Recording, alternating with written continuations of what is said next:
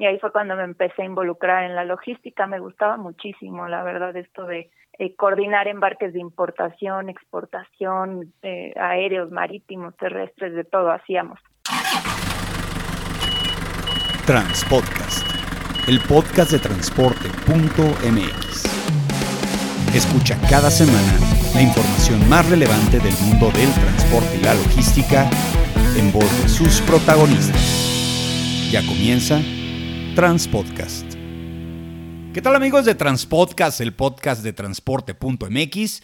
Mi nombre es Clemente Villalpando y como cada semana tenemos una historia, una entrevista relacionada con el mundo del transporte, la logística y el día de hoy tengo el gusto de poder entrevistar a Paulina Muñoz Bortara. Ella es empresaria del mundo del transporte, su empresa se llama Moonmore. Además también tiene un podcast, vamos a platicar muy a gusto con ella. Paulina, gracias por tomar la llamada.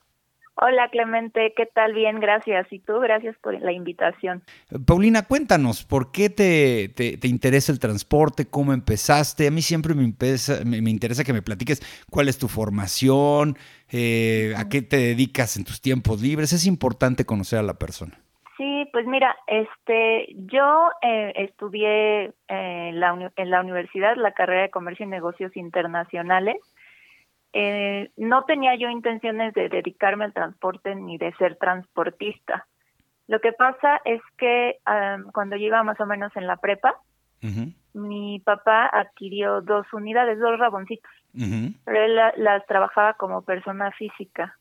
Y sabíamos que ahí andaban, ¿no? Los dos raboncitos, pero no, nunca nos acercamos a eso. Entonces, pues ya mientras yo estudiaba la universidad, tuve mi primer trabajo ahí como becaria en medio tiempo. Digo, a pesar de que la carrera de Comercio y Negocios Internacionales, pues sí está, está ligado a la logística y todo esto, pues sí, mi primer trabajo fue en el área de la logística internacional y el comercio internacional. Trabajé en un forwarder. Y ahí fue cuando me empecé a involucrar en la logística. Me gustaba muchísimo, la verdad, esto de eh, coordinar embarques de importación, exportación, eh, aéreos, marítimos, terrestres, de todo hacíamos. Como era una pyme, hacía de todo. Entonces me encantaba, aprendí muchísimo ahí. En una, en una forwarder, que es, que es técnicamente, para los que no conocen el término, es darle el seguimiento a toda la cadena de suministro de los productos porque no siempre usan el mismo el tipo de transporte. Vienen en un barco, lo bajas de un barco, lo subes en un tren, en, un en un camión y tienes que darle el seguimiento hasta que llegue al final, ¿no? Así es, sí. Es un agente de carga, es como quien integra todas las modalidades. Ajá. Y ya hacíamos embarques pues puerta a puerta, pero de manera internacional, de un país a otro, México a otro lado y todo eso. Oye, ¿y en qué, ¿y en qué año se funda Moonmore? ¿Fue la primera empresa con la que empiezas a trabajar, en la que trabajas ahora o tuviste experiencia en otra? No, no, no. El, o sea, el Forwarder es mi primer trabajo y era empresa de alguien más. O sea, ahí empecé. En el eso fue en la universidad. Cuando estaba estudiando en la universidad, eh, mi familia, bueno, mi papá y mi, mi, mi hermano y mi mamá constituimos Mumor, Transporte Mumor. O sea, fue como para poner, pasar de persona física como estaba mi papá a persona moral. Y bueno, para muchos, para muchos que no lo saben, tu papá es Cuco Muñoz, eh, que ha sido director de la Cámara Nacional de Autotransporte de Carga durante, bueno, yo, yo era un niño cuando él era director. Entonces, pues bueno, pues, Cuco es una persona que conoce muy bien de transporte, obviamente es de las personas que más eh, pues tiene interacción con estos temas y a mí me dio mucho gusto cuando tuvimos contacto que me platicaras que, que, están haciendo este emprendimiento familiar. Sí, así es. Sí, él fue el que dijo, bueno, vamos ya a constituirla como persona moral, pero, o sea, ahí estaba en papel, Clemente, o sea, no, no, no la, no, no participábamos. Ya cuando terminé la universidad, ahí fue cuando mi papá me dijo, oye, ¿por qué no te metes a administrar estos dos camioncitos? ¿no? Y yo así como, primero dije, pues sí, pero no, pero es que yo yo sé de comercio internacional, no sé de, transporte tal cual, ¿no? O sea, yo contrataba transporte, pero pues no sabía cómo era operar una empresa de, de transporte. Entonces primero le, me eché para atrás, dije, no, ¿sabes qué? No, y me fui a una empresa grande, eh, a una transnacional, era una empresa francesa de cosméticos. Y ahí estuve unos meses, eh, hacía igual, me encargaba de tráfico internacional y la distribución a, a Latinoamérica. pero igual seguía contratando, o sea, yo tenía contacto con transportistas porque yo los contrataba. Y ya ahí ya fue cuando dije, no, ¿sabes qué? Sí, sí me, pues tenía mucho contacto con ellos y, y no se veía como ahí a los operadores esperando horas a que los cargaran ahí en el, en el almacén, veía cómo, cómo llegaban los trailers, porque ahí tenía contacto directo con el transporte. Y ahí fue cuando yo dije, ¿sabes qué? Sí me animo a administrar los dos, nuestros dos camiones. Y así fue cuando, eh, cuando empecé, justo en enero cumplí siete años. Entonces empecé este administrando dos camioncitos. Pues aquí seguimos. Oye, entonces llevas siete años ya ahora bien metida en el tema del transporte de y en Moonmore, ah, básicamente, bueno, eh, eh, te, has visto ante la situación que nos vemos eh, la mayoría de los transportistas, que son, pues bueno, los temas administrativos, operativos, logísticos, recursos humanos, todo ese rollo. Al principio, ¿qué, cuáles eran las áreas que te llamaban más la atención, las que se te conflictuaban más? Luego al rato pasa que es al revés. Cuando llegaste, ¿qué fue lo que decías? Bueno, es que yo creo que con esto voy a poder, con esto no. ¿Cómo fue esa experiencia de inicio? Pues cuando llegué me, me involucré en la parte administrativa y la verdad a lo que siempre le he sacado un poquito es a, los, a las cosas de mantenimiento. O sea, ahí sí fue como de, esa parte sí, siempre ha sido como mi punto débil, la parte de mantenimiento.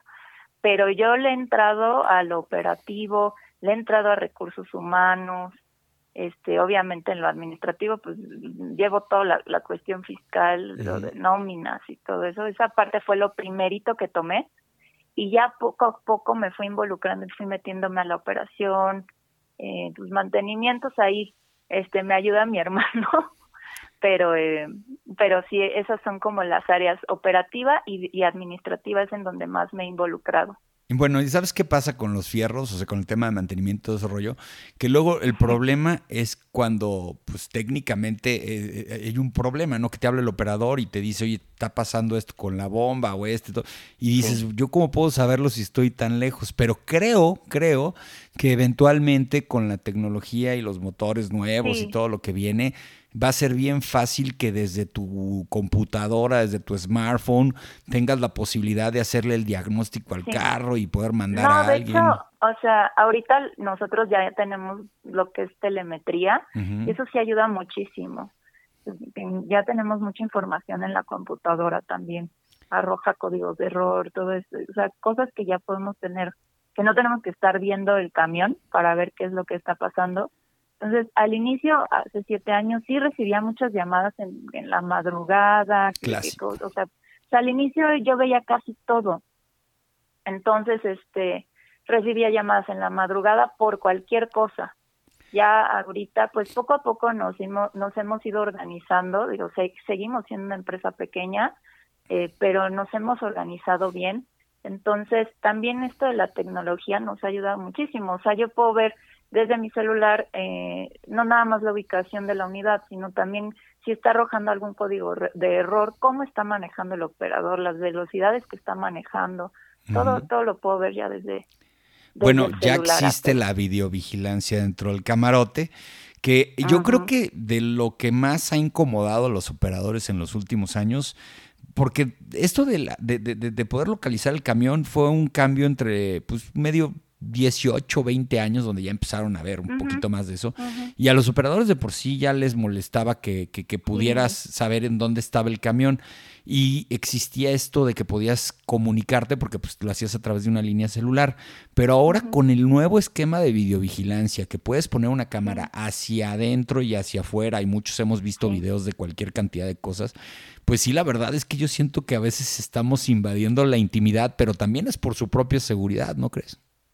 Sí, yo creo que depende mucho cómo se lo manejes al operador. Nosotros sí, sí tratamos de cuidar mucho eso. O sea, mira, no, incluso hasta desde que cuando yo empecé todavía estaba en los Nextel, ¿no? Los radios. Sí, claro. Eh, ya cuando los empezamos a cambiar smartphone, también hubo problemas con los operadores con eso, ¿eh? De darles smartphones. Eh, ya cuando empezamos a implementar lo de telemetría, o sea, ya no nada más es la ubicación, te digo, es ver cómo opera el, cómo maneja la unidad del operador. También hubo problema, pero es mucho cómo se lo manejas a él. Justamente, Si tú le dices, no, estoy poniendo cámaras para vigilarte a ti porque yo desconfío de ti, pues no vas a tener en contra al operador. Claro. Más bien por su seguridad es manejárselo así, su seguridad para que le esté bien, para que podamos reaccionar a tiempo en caso de algún siniestro, muchas otras cosas, ¿no? Pero pasa eso de que al principio el smartphone, el mismo celular, generaba un conflicto. Hoy no pueden vivir sin el, sin, sin el ah, smartphone. Y lo manejan a la perfección. Yo, sí. yo sí se me descompone, casi casi se los doy a ellos para que me lo arreglen. Saben perfectamente manejar esas tecnologías. sí, no, les, ahora ya no se despegan del celular. este Y incluso yo me encontraba con pues sí, con colegas que al inicio decían, no, es que los operadores no les puedes dar tecnología, ¿no? Pues mm, yo sí llegué también con una idea de, ¿por qué no, no? O sea, yo creo que es una gran herramienta. Pues todo esto que ocupan ya incluso para reportar entregas, que ya puedes medir tus tiempos de entrega gracias al celular, a las aplicaciones que se están desarrollando. Y ahorita la verdad es relativamente fácil desarrollar una aplicación también, ¿no? Internamente como empresa también podemos desarrollar una aplicación en, para nosotros. Entonces, yo sí soy fan de la tecnología. Yo también, porque nada más nos ha, solucionado problemas. Y antes lo primero que hacía cuando llegaba el carro nuevo, pues era ponerle el CV, el famoso CV, no sé si te tocó, pues que era este radio de, de, de, ondas que técnicamente pues era la manera en la que podía sobrevivir arriba del camión tanto tiempo el operador. No tenían teléfonos. Eh, la manera en la que se comunicaban a la oficina era por medio de los 01800 y este todos los transportistas tenemos que tener una línea 01800 para los operadores para que no pudieran marcarte sin que te tuvieran que pagar una tarjeta de aquel entonces llamadas la ATEL y hoy la comunicación con el camión y la base está todo el tiempo, es muy bueno. Yo, yo sí creo que si la tecnología sigue de esta manera, pues yo creo que es bueno para todos, ¿no? Digo, obviamente todo es una, una inversión, ¿no? Pero una inversión que vale la pena, porque también si no te quedas atrás. O sea, ahorita también los clientes ya te piden todo esto. O sea, te piden mínimo este, bueno, GPS, ¿no? Ya en ningún lugar te pide, no te aceptan la unidad. No, pues ya imposible. Pero ya ahorita ya con los clientes también es como necesitamos que tu operador reporte a través de nuestra aplicación, porque hay clientes que ya tienen aplicaciones, con su smartphone, sus entregas suban incluso los las evidencias en la, a la aplicación entonces, pues yo creo que si no nos subimos al tren de la tecnología, pues también nos vamos a quedar atrás. Bueno, una de las cosas que también son padres de este negocio del transporte es que además de que todos los días acabas viviendo algo nuevo y que tú dices que ya sabes todo y no es cierto, es también algo medio dinámico, ¿no? No es como estar encerrado en una oficina nada más, recibiendo emails, esto. Yo me acuerdo, digo, cada vez menos, eh, pero el transportista promedio viajaba mucho o hasta la fecha viaja mucho. ¿A ti te toca eso? ¿Te gusta eso que de repente tienes que ir a buscar al cliente para los regresos? Y, bueno, no les digo regresos, son viajes a final de cuentas porque luego los denigramos como regresos. No, luego te dicen que los regresos son más baratos. Pues claro que no, el camión gasta lo mismo si va o viene, pero bueno, ¿te toca eso? ¿Te gusta estar moviéndote, ver clientes? Que como yo también veo pues, la parte comercial, híjole, antes de la pandemia sí me tocaba salir mucho. Sí al cliente como que sí necesitaba eh, que fuéramos a sus instalaciones y a mí sí me gusta salir, o sea, sí me gusta andar en carretera, pero pues sí es cansado, ¿no? Y ahorita con la, pues sí, con la pandemia, la verdad, pues bueno, obviamente todo se ha hecho de forma virtual. Entonces he conseguido clientes en, en pandemia con, con videollamadas. E, eso está muy bien y es lo que te iba a preguntar. O sea, ¿se puede crecer desde, desde la pandemia a puro llamada, todo eso? ¿Te ha pasado? Sí, yo creo que sí. De hecho, pues esta, este, el año, bueno, 2020, sí conseguí clientes con videollamadas, o sea, haciendo videollamadas. No, digo, me conocen a través de una pantalla.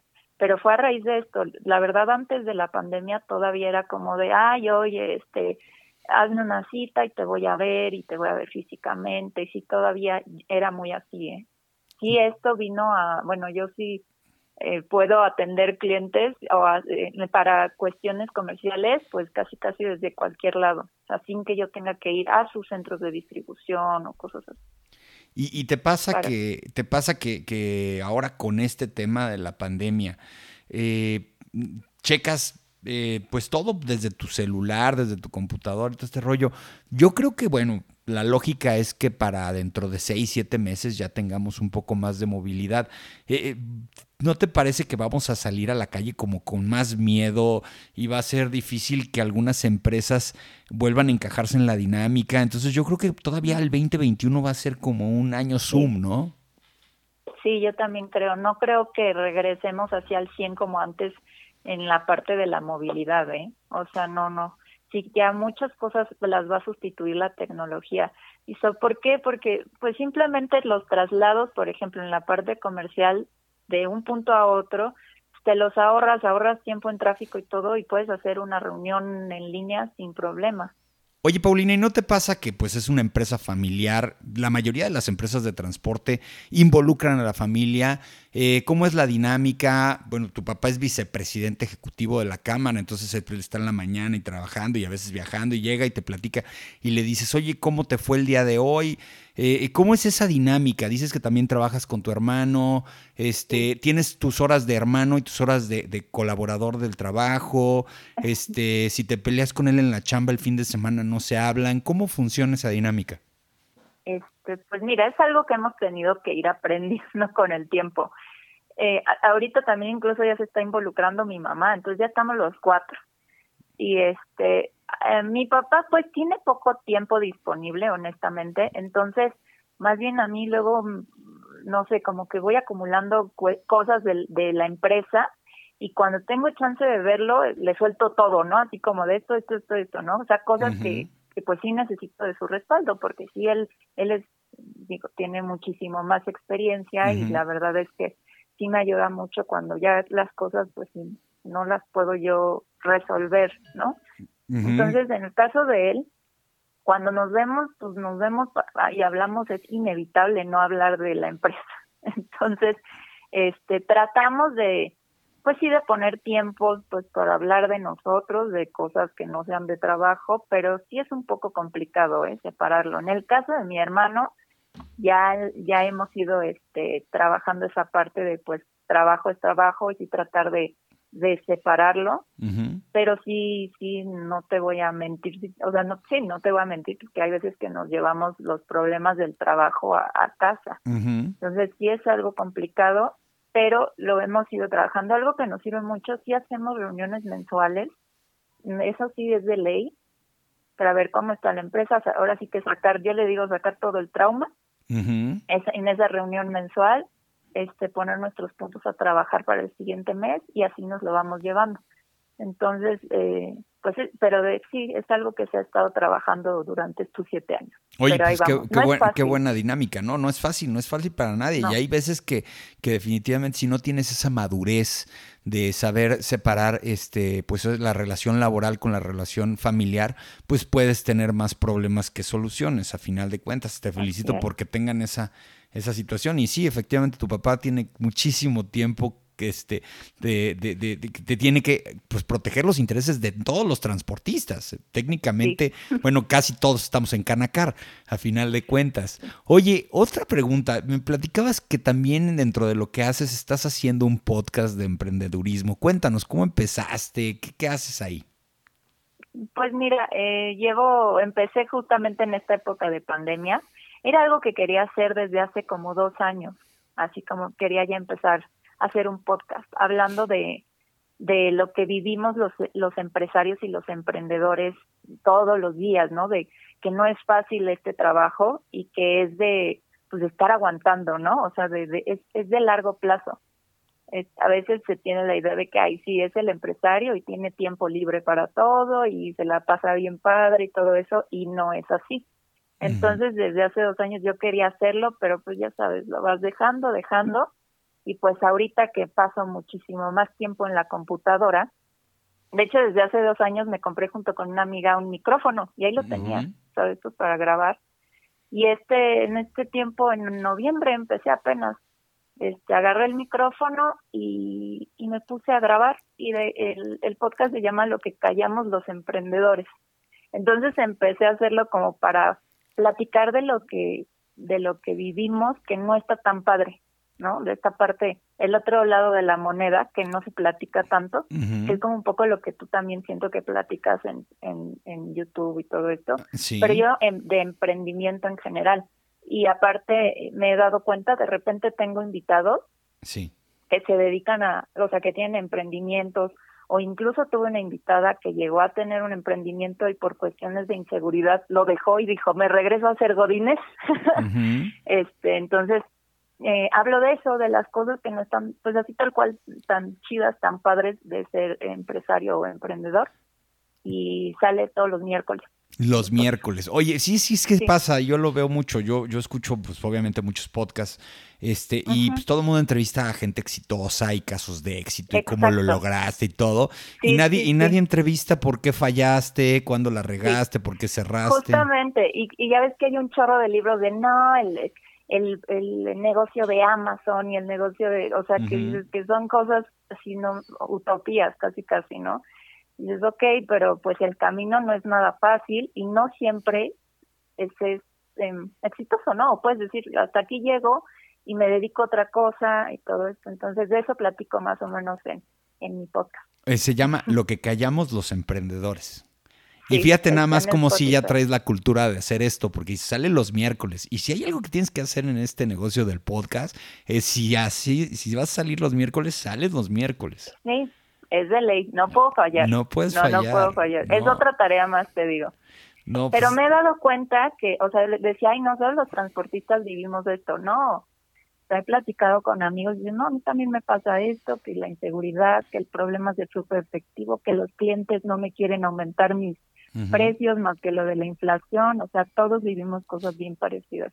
Sí, eso es lo que pasa, que muchos de los transportistas decimos, es que tenemos un negocio muy mal agradecido y esto y lo otro, y te vas un poquito a hacer otras cosas o te platican más del otro lado y de repente dices, ah, caray, como que no está tan complicado. Yo no quiero decir que el transporte sea un, negocio noble, porque pues nobles los perros. Todos los negocios tienen que ser complicados para que tengan un valor agregado. Y, hay cosas que son tristísimas en este negocio, tú lo has visto, lo platicábamos, hay gente que de repente todo lo pierde en un solo día, este, y bueno, ni modo, es que es realmente un riesgo y, por eso vivimos, eh, pues técnicamente todos los días tratando de cuidar esos detalles, ¿no? ¿A ti, te, ¿A ti te gusta esto como para toda tu vida o quieres buscar también otros horizontes? Digo, lo del podcast también es una catarsis, ¿no? Es salirte cinco minutitos de la chamba todos los días. Exacto, sí, el podcast es una catarsis, pero ¿te refieres al transporte? Sí, sí, sí. para toda la vida. No, ves para toda la vida. encanta, sí, me gusta mucho. Fíjate que nuestra empresa no es no es de trailers, es de unidades de rango medio. Estás en rango medio, este, Tortons y Rabones. Ajá, entonces, pero yo y yo soy más fan de, de ahí para abajo. Este, entonces, por ejemplo, en nuestro caso sí nos gustaría tener de menor rango eh, pero a mí me encanta la logística. O sea, yo podría estar hablando horas y horas de esto. Oye, pero estás en el negocio adecuado. Ahorita con lo que está pasando, el que tiene demanda es ese, el que está haciendo repartos, el que está haciendo recolecciones, el que está haciendo última milla. La verdad es que eh, es donde está ahorita el negocio. Sí, no, y incluso desde antes de esto, de la pandemia, nosotros sí teníamos la visión de, de la media milla y la última milla por por las restricciones en las ciudades. Sí. Entonces, este, pues sí es como pues, si trabajas en ciudad, en una ciudad y más aquí en la Ciudad de México, híjole, ver trailers en, he visto trailers en la colonia Roma y digo, ay, no, no, no, no, no mm. debería estar aquí. No, bueno, los, los eternos muebles y mudanzas que están ahí en, en, la Condesa, ¿no? Que dices las casitas de la Condesa y están todos los mudanceros. Pero te tengo noticias, además, digo, yo no sé y muchos me van a linchar por lo que voy a decir, pero también es más factible que las cosas malas que le pasan al transportista le pasen en quinta rueda, por el tema de pues que son pues rutas largas, los accidentes son un poco más este, aparatosos, este hay más robos, aunque me van a decir, no, no, es cierto, te roban en todos lados. No, es un poquito menos de control. Resolver un problema en Tijuana también de, de, robo de algo es un rollo y tú estando en Ciudad de México, híjole, no, es bien complicado. Es correcto, sí, digo, yo yo lo yo lo visualizo así, pero bueno, hay, hay cada quien, ahora sí que cada quien dice cómo le fue en su, en su en el circo, ¿no? Oye, Paulina, pues qué padre, qué padre lo que, lo que haces. La verdad te felicito, se te nota que te gusta, que traes ganas. Este, te felicito por lo del podcast. Yo, al contrario, en vez de, decir que hayan menos, yo creo que hayan más podcasts. Eh, me gusta mucho escucharlos. Yo no escucho radio, yo escucho podcast. Y, qué padre que contribuyas con esta onda de los que callamos los emprendedores, porque definitivamente ese es lo que se te va a ayudar a aprender, no un caso de éxito, ¿no? ¿Y dónde te pueden encontrar? ¿En qué redes sociales estás? Pues miren, en LinkedIn estoy como Paulina Muñoz Mortara, ahí me pueden encontrar. Y la, empresa Transporte Mumor tiene su página en Facebook, lo pueden encontrar como Transporte Mumor. Perfecto, pues te agradezco mucho, Paulina. Muchas gracias, Clemente, gracias por tu invitación. No, hombre, gracias a ti, gracias a todos ustedes. Ya saben, la mejor información en el mundo del transporte la van a encontrar en transporte.mx. Saludos.